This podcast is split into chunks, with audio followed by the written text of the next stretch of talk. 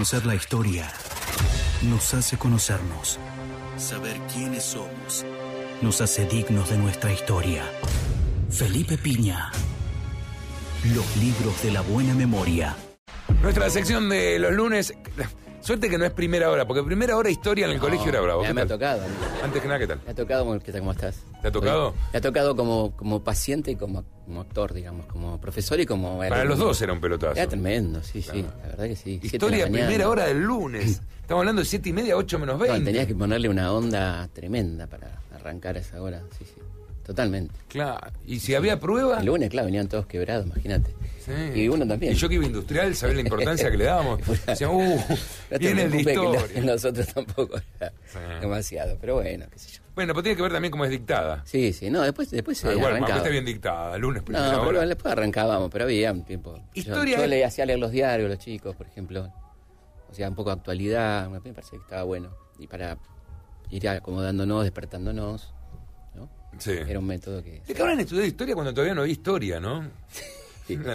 San Martín, Belgrano, Claro. todo eso. Bueno, porque Tenían la San- europea. San Martín fue profesor de historia. No. Sí, fue en la, en la academia de... Fue todo San Martín. En la academia de, de la Ciudadela que funda con Belgrano en el año 13, Sí. este, ahí eh, dicta clases de historia. Él, que era un gran lector de historia, ¿no? De- más o menos el 60% de sus libros eran de historia. Un apasionado, loco. apasionado de la historia, sí. ¿Qué hubiese, qué hubiese hecho San Martín en la Segunda Guerra Mundial, no? ¿Hubi- ¿Hubiese sido un buen general? Sí, sí, sin duda. Sin duda. Y, bueno, la verdad que la, la Segunda Guerra es un dichado de buenos generales de los dos lados, ¿no? De tipos eh, con una capacidad estratégica tremenda que te das cuenta que van atacando los lugares de provisión de alimentos, de provisión de, de hierro, de todas las, las grandes batallas que uno le suenan, el, el Alamein, bueno, todas esas grandes que uno escucha, aunque sea de las series. ¿Te, te puedo hacer Eh, una- alguna pregunta de la Segunda Obviamente, para Eh, eso, para eso estamos. Claro, ya está. Eh, era una época conflictiva en el Sí. mundo. La, la Primera Guerra había dejado algunas dudas del resultado. Sí, tremendo, Sí. ¿no? Eh, la, primera, la Primera Guerra, ¿cómo termina? Digamos, ¿qué, es? Eh, La Primera Guerra ¿quién termina gana? con Alemania destrozada, digamos, no, no en su en su territorio, su- en su paisaje, porque se libran los combates fundamentalmente en Francia y Bélgica, pero económicamente destruida con el Tratado de Versalles que le obliga a perder mucho territorio, particularmente la zona Alsacia y Lorena, que era una zona de hierro que Alemania necesitaba, como lo que luego va a ser el espacio vital, como Ajá. diría Hitler, y con intenciones de guerra que eran tremendas y que John Maynard Keynes, el, el gran economista, dice, ojo con esto que estamos prendiendo una bomba que va a explotar muy mal. No podemos ahogar a Alemania de esta manera. ¿Pero ¿no? por qué estaba tan belicosa Europa? ¿Por, eh, Por cuestiones de competencia. La Primera Guerra es una guerra... ¿Es de guita Sí, o sí, de es una guita. guerra Puramente, económica? no, no hay nada de patriotismo. Es una guerra de guita eh, por, fundamentalmente por el control de los mares, las colonias y los mercados. Particularmente hay un- hay un punto ahí Pero el mundo ya no está bien como para la discusión política. No, para... el punto estaba muy desquiciado con actores nuevos como Japón, que era la gran amenaza para Estados Unidos en, en el Pacífico. A veces uno está tan occidentalizado que no, no, mide las dimensiones de lo que era Japón, que fue el primer país que hizo la revolución de un Estado potente, militarista, industrialista, que ya para principios del siglo XX es una potencia, donde Tokio es una ciudad maravillosa, modernísima, con fábrica de todo lo que quieras. Eh, y bueno, y es- eso era una amenaza fuerte para Estados Unidos, que además era un país expansionista y que había ocupado China. Este, y eso ya estaba, bueno, si llegaba a ocupar China era el dueño del Pacífico, sin duda, ¿no? Eso es uno de los motivos también de preocupación de Estados Unidos, que se mantiene alerta. Eh, así que bueno, hay muchos motivos de beligerancia que se van dando, la miseria de la gente, la hiperinflación que se da en Alemania, ¿no? ¿Qué diferencia hay entre el fin de la Primera Guerra y, y lo que se puede entender por comienzo de la Segunda Guerra? Y la crisis, la crisis del 30 eh, que estalla violentamente en los países occidentales, eh, van a complicar mucho las cosas y van a dar origen a movimientos nacionalistas reaccionarios como el fascismo en Italia y el nazismo en Alemania. ¿no? Entendible, El nazismo. Eh, entendible, entendible claro. que le pasa eso a una Sí, sí, sociedad. entendible es una palabra perfecta este, porque no quiere decir justificable. No, claro. Entendible, se puede entender perfectamente, pero era un país humillado, este, donde la gente la estaba pasando muy mal, con una hiperinflación donde la gente compraba su sueldo, cobraba su sueldo en carretilla, porque la plata no valía absolutamente nada, tenía pilas de dinero que no valían nada, un pasaje en metro valía dos millones de marcos, por ejemplo. todo eso va, va generando un odio. ¿Esto le pasa a Alemania por consecuencia de la Primera Guerra? De haber claro, porque quedan ruinas eh, y tiene que pagar indemnizaciones de guerra con plata que no tiene, se súper en deuda. Eh, un país que siempre fue muy orgulloso, una potencia, ¿no? ¿Y por qué los otros países permiten que Alemania caiga en esto y sabía que los iba a arrastrar a otra cosa? Bueno, hasta que aparece Hitler, ¿eh? Permiten hasta que aparece Hitler. Cuando ya Hitler aparece en el firmamento político europeo, tiene el apoyo total de todo Occidente, apoyo absoluto de Occidente, que cree que es el, gran alfil contra la Unión Soviética. Cuando aparece Hitler en el firmamento político alemán en 1933, todos apuestan a Hitler. Incluso este, Lord Chamberlain se toma el trabajo de ir a Berlín, tomarse un avión, dice estuve tomando el té con un caballero, hace el famoso pacto de Múnich, donde le, le concede las, este, las, las, cosas de las que se va apropiando Hitler, por ejemplo Austria, por ejemplo Checoslovaquia, ¿no? Dice, es un caballero que no nos va a atacar, es un hombre de, de bien. Eh, Indudablemente los rusos, por su lado. Ven una alianza contra el problema que era Rusia en Europa. Claro, y eh, uno de los más grandes errores que va a cometer Stalin en su vida es pactar con Hitler eh, con la idea de que no lo iba a atacar, digamos, ¿no? Y, y, con el reparto de Polonia, que era un lugar estratégico para los dos. ¿Cómo Alemania puede montar semejante guerra si estaba con problemas de guita? Bueno, porque ya cuando, cuando Hitler llega al poder, ya este, empieza con, un, con un, el plan de rearme que desconoce Versalles. Ahí tenés, Versalles le prohíbe... Dice, no garpo más nada. No hago nada y me, y me, este, me importa tres pitos el Tratado de Versalles. ¿Y al pueblo alemán qué le dice? Mire, no alemán, paguemos todo esto porque que estamos perdiendo nosotros. Nosotros estamos sufriendo por pagar esto. Totalmente. Primero al pueblo alemán le insufla nacionalismo y xenofobia, ¿no? Es decir, las potencias nos odian, nos tienen envidia, somos los mejores, somos el gran, la gran nación, tenemos que recuperar nuestro espacio vital, que es el mundo, que todo es nuestro, todo nos pertenece. Este, bueno, inventa el tema judío, el problema judío. Que ¿Por qué lo inventa? Lo inventa porque no. No digamos, era un sentimiento. No, no era un sentimiento. Era un pueblo, no era un pueblo fuertemente antisemita el alemán. Era, había mucha convivencia a tiempo. Había antisemitismo, pero el antisemitismo venía más del lado de Francia. Pero él lo, de alguna manera lo incrementa en Alemania. Eh, ¿Y cómo atacando, logra que pegue tanto? Porque los alemanes, eh, porque los judíos alemanes eran muy poderosos en varios rubros claves de la economía. En las finanzas, en la banca, en la industria.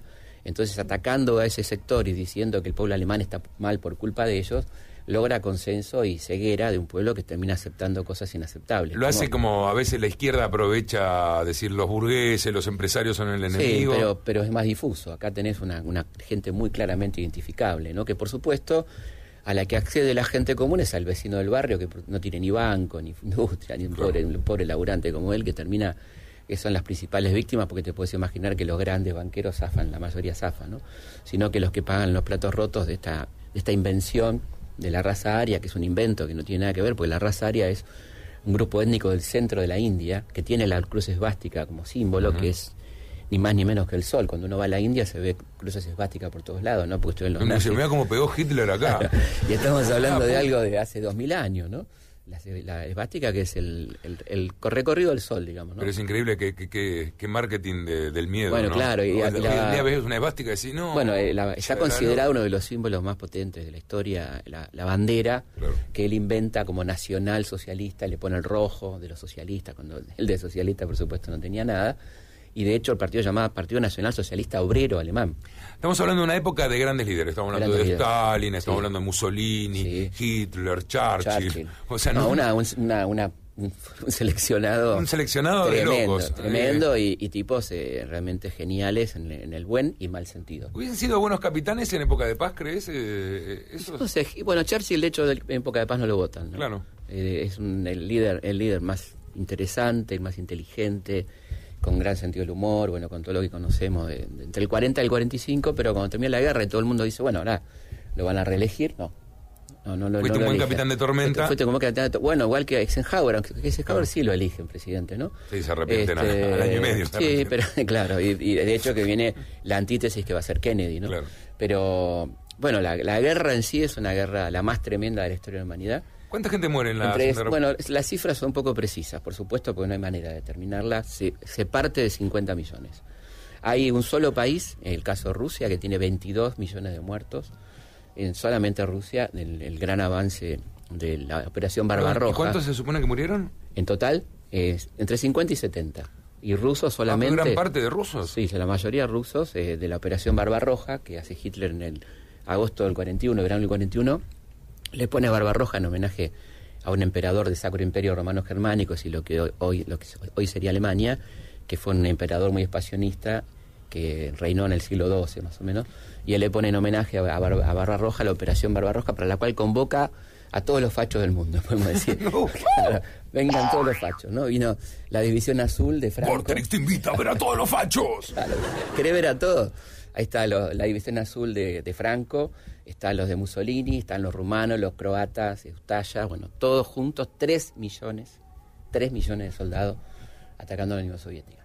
Es una operación relámpago que toma un poco por sorpresa a su aliado hasta ese momento, Unión Soviética, eh, hace un desastre, bombardea la Fuerza Aérea, bueno, destroza Ucrania, las zonas de los campos, y este, se le va a complicar después la retirada porque era tan optimista la campaña de Rusia que van solamente con trajes de verano, pensando que terminaban la campaña en el verano. Error histórico. Sí, sí, bueno, se agarra el invierno y ahí, ahí se... Igual que le pasó a Napoleón. Claro, decía, hubo una, una, una previa de esa película, habían pasado el tráiler con Napoleón. Como un tipo que dicen que es tan pensante pierde como... O sea, me acuerdo que en el colegio, cuando éramos estudiantes y nos contaban esta etapa y los tipos se equivocan y van con otra ropa. Van con otra ropa. Eh, si, hay algo que queda claro siempre es cómo está vivido el año en sus temperaturas. Sí, y además el mismo error que había cometido Napoleón, de no, bueno, intentó atacar Moscú, pero bueno, se produce el éxodo y acá demoran el ataque a Moscú y eso le da fuerza a Stalin para traer a los muchachos de Siberia que no había con qué darle. ¿no? A ver si podemos dar un crecimiento tipo TEG. ¿Empieza Alemania la guerra? Empieza Alemania la guerra invadiendo Polonia. ¿Polonia por qué? Porque Polonia tenía un corredor de Danzig que dividía Alemania, que era una zona vital de toda la zona de los eh, de los eh, eh, las cuestiones de construcción de barcos, astilleros y zona fabril muy importante. Entonces cree que es un espacio vital, dice él, y que hay que ocuparlo. Ya había ah, este, anexionado Austria por, por voto, por un plebiscito que se llama el Auslung. Se incorpora a Austria, él era austríaco, recordemos, Hitler, y luego invade Checoslovaquia. Hasta ahí Occidente se lo banca pero cuando invade Polonia, este, ya ahí las dos potencias occidentales... Igual Hitler los prepotea para, que ellos empiecen la guerra y no, se supone que Hitler eh, hace disfrazar a unos soldados como que están invadiendo, soldados de Polonia, y dice, eh, nos invadieron y ahí ataca. Exactamente, hace toda una payasada. Hace todo lo que puede para ir contra Polonia sabiendo que esto iba a traer los problemas de los otros. todo esto es muy interesante la actitud de las dos grandes potencias que ya se perfilan como dos grandes potencias, que es Unión Soviética que pacta con Hitler y que lejos de defender a Polonia invade Polonia, porque habían pactado previamente el reparto de Polonia, y Estados Unidos que la mira por TV, ¿no? Estados Unidos está muy tranquila, sigue comerciando. ¿Por qué se tenía que meter Estados Unidos? Bueno, otro continente. Supuestamente en defensa de la democracia, porque se venía un mundo autoritario y tremendo, ¿no? Este, y ya había habido, ya para el año 39, imagínate que había, ya estaba funcionando Auschwitz, ya estaba funcionando los campos de ah, Birkenau, eh, la persecución a los judíos, ya la ley de Nuremberg son del año 33, ¿no? Es decir que... ¿Y el evento de la Guerra Mundial de la Segunda 39. O sea, ah, había, y ya había, digamos, demostraciones palmarias de los horrores que se estaban cometiendo en Alemania, en Polonia, ¿no? Eh, los primeros campos, el gran campo de Auschwitz se construye en, Polonia. Pero el mundo occidental le chupa un huevo, básicamente. Absolutamente. es mentira, la preocupación por los judíos, todo es una mentira. Eso no, era, era simplemente eh, una cuestión de cuándo, cuándo me, me conviene intervenir, ¿no? Toma, entonces va ganando Alemania 3 a 1. Ya tomó Polonia, tomó Austria y tomó Checoslovaquia. va eh, en busca del acero sueco, por lo tanto invade Dinamarca, invade Noruega. Y lo logra. Sí, y ya viene la operación de pinzas sobre Francia. ¿no? Ahora, ¿no es consciente Hitler que... O sea, él entiende que tiene que ir por toda Europa porque no tiene otra. Si, le queda alguno, siempre le va a venir en contra. Sí, sí. Él, quiere todo, ¿no? Quiere toda Europa y eso, lo, eso es lo que lo va a complicar lo va a complicar. Francia la toma bastante fácilmente. ¿Por? Eh, porque sí, porque Francia tenía, digamos, estaba, tenía dos frentes, ¿no? Cuando Mussolini se convierte en aliado de Hitler, que es casi inmediatamente al comienzo de la guerra, eh, es invadida por el sur por los italianos y por el norte por los alemanes. ¿Qué pensaban los italianos que le iba a quedar?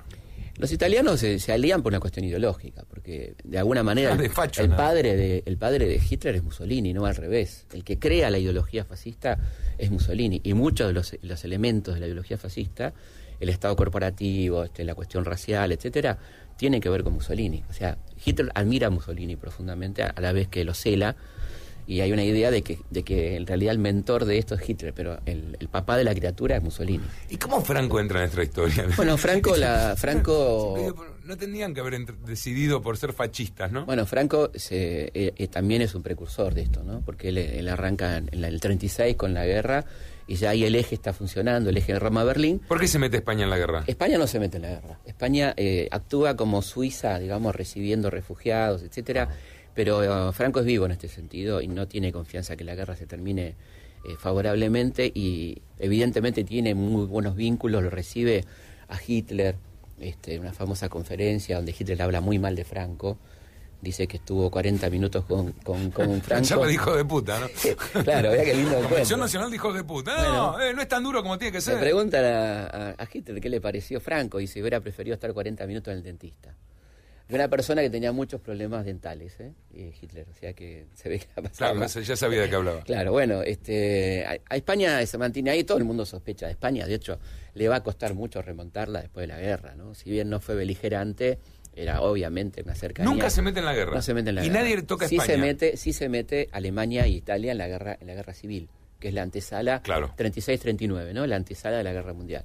El famoso bombardeo de Guernica, bueno, todo eso que ya conocemos. Este, son las fuerzas alemanas e italianas que ocupan, que, que, invaden, eh, un poco, que colaboran con Franco. O sea, España tiene su guerra interna más con Tiene su guerra. interna que ya está terminada para la Segunda Guerra. Y que Franco está ahí. Y que Franco está ahí, y, bueno, obviamente todo el mundo sospecha de él, pero a la vez Occidente mantiene a España ahí, bueno, vamos a ver qué pasa. ¿no? Inglaterra, una isla que se podría haber quedado con sus aliados americanos, sí. podrían haberse quedado tranquilos. ¿Los prepotean y van a, sí. a Inglaterra o Inglaterra se mete no, porque que no primera, le queda otra? La primera junto con Francia el día 2 de septiembre del 39 declarar la guerra. Eh, esto hace que Hitler este, bueno, intente permanentemente atacarla, se produce la famosa batalla de Inglaterra, que es este, el en verano de 1940, que uno puede ver en las películas, en The Wall, por ejemplo, ¿no? esos bombardeos tremendos eh, sobre, sobre Londres particularmente, de la cual... Ha sido una baile bombardea a Londres. Le bombardea a Londres, este, luego de un intento inglés tímido, porque no le daba para mucho, de bombardear Berlín, este, responden con el bombardeo de Londres, que es tremendo, es una cosa espantosa, pero eh, ahí responde muy bien Churchill, la estrategia, la Fuerza Aérea inglesa termina ganando la batalla de Inglaterra a los alemanes. Eh, y eso entonces empieza... Pero le hicieron un daño y importante. No, tremendo. Bueno, es una, porque las guerras se desarrollan mucho en Inglaterra y sobre todo en Francia, ¿no? que es el, el lugar de los famosos combates de las Ardenas, de Dunkerque, todos estos que uno, que uno recuerda, o sea, en Francia. ¿no? Eh, una vez conquistada Francia, digamos, Hitler tiene casi toda Europa, menos Inglaterra, que va a ser la gran base de preparación de, lo, de los ataques, Ajá. que van a venir por diferentes lugares. Después de la batalla de Stalingrado, eh, Rusia se lanza a la ofensiva por el este. Eh, en enero del, en, en, principios del año, del año 43 se invade Sicilia. ¿m? ¡No! Sí, la operación Husky, donde hay Sicilia, no. la operación Husky es una opera- la operación más importante hasta Normandía, donde está Montgomery, que es otro genio también. Perdóname, es- a lo mejor es una Sí. pavada lo que te No, no. pregunto. ¿La mafia hace algo en la Eh, época de la claro, guerra? bueno, ahí está, esto se ve un poquito sutilmente en El Padrino 2. Eh, la mafia colabora activamente con los aliados. La mafia colabora con los aliados. Porque saben- entiende que el libre mercado es Ah, lo más importante que, Claro, mira que Mussolini, ¿qué van a hacer? Como- Mussolini ya está listo y vienen grandes negocios. Entonces la mafia que manejaba Sicilia como quería eh, son muy importantes para el desembarco en Messina, que es el desem- una, una pieza fundamental para terminar la guerra. ¿no? Y ahí está, como decía el genio de Montgomery, que además de instalar un tipo de abrigo, digamos, el Montgomery es un genio que venía a derrotar a Rommel nada menos en el desierto. En el desierto. Famosa guerra africana, el Alamein, todo eso. Para ahí, eh, tiene tantas cosas. Vamos, a-. Vamos a hacer cuando- la segunda parte, no Vamos, problema. para- Eh, ¿Para qué va Alemania a perder tiempo a África? Bueno, porque tenía colonias y además porque Italia la mete un poco en el quilombo, porque eh, Italia tenía Abisinia, que era Etiopía, había conquistado Libia y este al ser aliados tenía que defender... Previendo el problema que tienen ahora. Sí, diciendo, igual era una zona estratégica, ojo, eh, estamos hablando del canal de Suez, estamos hablando del pase del petróleo, quien controlaba ese, ese lugar, un lugar muy inglés. ¿Pero por qué tanta ambición, no? Bueno, eh, este, los, los tipos tenían que controlar todos los pasos. O sea, si vos ves las, hay operaciones que vos no entendés, pero son el paso de los Dardanelos que te abre el Mar Negro y la Mar Negro y la entrada a Rusia. Eso fue la- sonido. Este, los otros que quieren controlar el canal de Suez, o sea, Egipto, que era una colonia inglesa. Y los japoneses esperando. Los japoneses esperando, eh, diciendo- ocupando China, ¿eh? Pero, está, pero digamos... eh, Esperando, Estados Unidos le dice, bueno muchachos, ya no, no pueden seguir avanzando en China, le da un ultimátum, y ese ultimátum es respondido en, en, este, en diciembre del 41 con el bombardeo a Pearl Harbor, ¿no? Que es un- con americanos ya metidos en la guerra de Europa, como diciendo, no, tienen dos frentes. Eh, no están metidos todavía, Ah. o sea, justamente lo que los lleva a meterse en la guerra europea es el ataque a Pearl Harbor. Eh, ahí este, Hitler comete un error, que igual de todas maneras Estados Unidos va a entrar en la guerra, pero cuando ve que Estados Unidos cree que está debilitado por el ataque, le declara la guerra a Estados Unidos, cosa que no había ocurrido hasta ese momento. Estados Unidos se declara beligerante, no solo contra Japón, sino contra sus aliados, y ahí entra en la guerra Estados Unidos. ¿no? Estamos hablando de principios del 40, fin del 41, sobre todo principios del 42. bastante tardíamente, teniendo en cuenta que la guerra había arrancado en el 39. ¿no? Mientras tanto, los Estados Unidos seguían haciendo negocios con Alemania. Incluso había empresas como la Ford, la General Motors, que tenían eh, trabajadores esclavos en Auschwitz, donde había plantas de la General Motors y de la Chrysler. Adentro. adentro propiamente de la, de, la, de la fábrica. Recordemos que Henry Ford fue un hombre muy antisemita, tremendamente antisemita, que tenía un libro llamado El Judío Universal, este, que, del cual Hitler toma elementos para su libro, este, Mi lucha. O sea que un inspirador, sí, y banca bastante el partido nazi, etcétera, ¿no? O sea que hay, hay elementos, antecedentes que explican por qué casi hasta el 44 eh, hay presencia norteamericana en, en, los campos de concentración este, alemanes. ¿no? Sigamos con la Segunda Guerra el próximo lunes. Dale, cómo no. Pero eh, para, hacer un pequeño resumen. Sí. ¿La Segunda Guerra colaboró en algo? Porque, bueno, hubo más industrialización, se aprendieron muchas cosas de aliaciones, eh, se aprendieron muchas cosas en cirugía. Cirugía en química, en, remedios, también en química de la fea, ¿no? claro, Empiezan las armas químicas también. Y bueno, y evidentemente divide el mundo en dos, el mundo bipolar, ¿no? Estados Unidos, Unión Soviética, las dos poten superpotencias y un mundo que empieza, la Guerra Fría empieza, ¿no? ¿Y el otro mundo qué hace? ¿Mira? El otro mundo mira, se acomoda, muy, muy dañado, vos pensás cómo quedan las potencias europeas. Estados Unidos sale indemne de la guerra, no le pasa nada a la ¿Cómo ninguna ¿Por qué los latinoamericanos no vieron una oportunidad? Bueno, sí la vieron, pero la vieron. De, hecho, la vieron, ¿por qué no la pudieron llevar a y no la pudieron concretar porque Estados Unidos tenía la hegemonía continental. pero hubo intentos. Uno piensa Lázaro Cárdenas, Perón, Vargas. Está bien, pero... Intentaron. Está bien, pero lo que tenemos es... Terminamos, Perón le declara la guerra, se hace aliado de Alemania cuando se estaba por perder. Nos queda que le condenamos... Con, con, Condonamos. Sí, la, la, deuda externa, que fue, era un momento único para incluso hacer plata. No, yo creo que Argentina lo aprovecha, es, largo el tema, pero Argentina lo aprovecha y, gran parte de América Latina la aprovecha la guerra. Lo que pasa es que Estados Unidos, bueno, ahora sí era la superpotencia y pone la pata también acá. O sea, lo que hace América Latina es aprovechar que Estados Unidos está distraída en la guerra y hacer una serie de reformas políticas y cambios que con Estados Unidos... Que es más o menos lo que hace en 1810. Sí. los españoles tienen problemas, vamos, vámonos ahora. Hubo momentos más rápidos de pensamiento. Sí, sí. Pero bueno, es una guerra que cambia la historia, en la mitad del siglo exactamente cambia la historia para siempre, ¿no? Hoy en día una guerra así parece imposible, ¿no? Sí, ojalá, ojalá porque la que sufre tremendamente es la población civil, ¿no? Que la pasó horrendamente. Pero parece que no tiene sentido tener una guerra así. No, bueno, claro, fue una locura. ¿no? Prefiero bombardear los servidores de Google que, claro. y hoy en día creo que ahí estaría. Que, bombardear Nueva bueno, York. Hoy, en día Nueva York lo hago para dar miedo. No te quepa duda que el poder estaría ahí. Estaría ahí mucho más que en otra cosa, ¿no? Que en el petróleo incluso. A lo mejor esa guerra se está librando. Yo creo que sí, todos los días. Suspenso. No, pero bueno, fue un conflicto tremendo, del más horroroso de la historia de la humanidad, con, con tremendas consecuencias en vidas humanas, ciudades destruidas y insisto con esto, Europa queda destrozada, los vencedores europeos quedan destrozados, los derrotados ni hablar, la Unión Soviética queda muy dañada, así que Estados Unidos es la otra gran superpotencia, pero con ventajas comparativas muy grandes con respecto a todo. No libró un solo combate en su territorio, su industria se multiplicó, creció y se transformó, lógicamente, en países destrozados, en la gran proveedora de todo. Lo que se te ocurra lo proveía Estados Unidos. O sea que fue un negocio maravilloso para Estados Unidos la Segunda Guerra Mundial, sin ninguna duda. Y con esto nos quedamos sin visa, gracias por todo. con amigos en muchos lados. Con amigos en muchos lados. Sí, gracias Felipe. Ah, por favor, un gusto. Se cerró un capítulo, pero la historia continúa. Hasta aquí. Felipe Piña. Los libros de la buena memoria.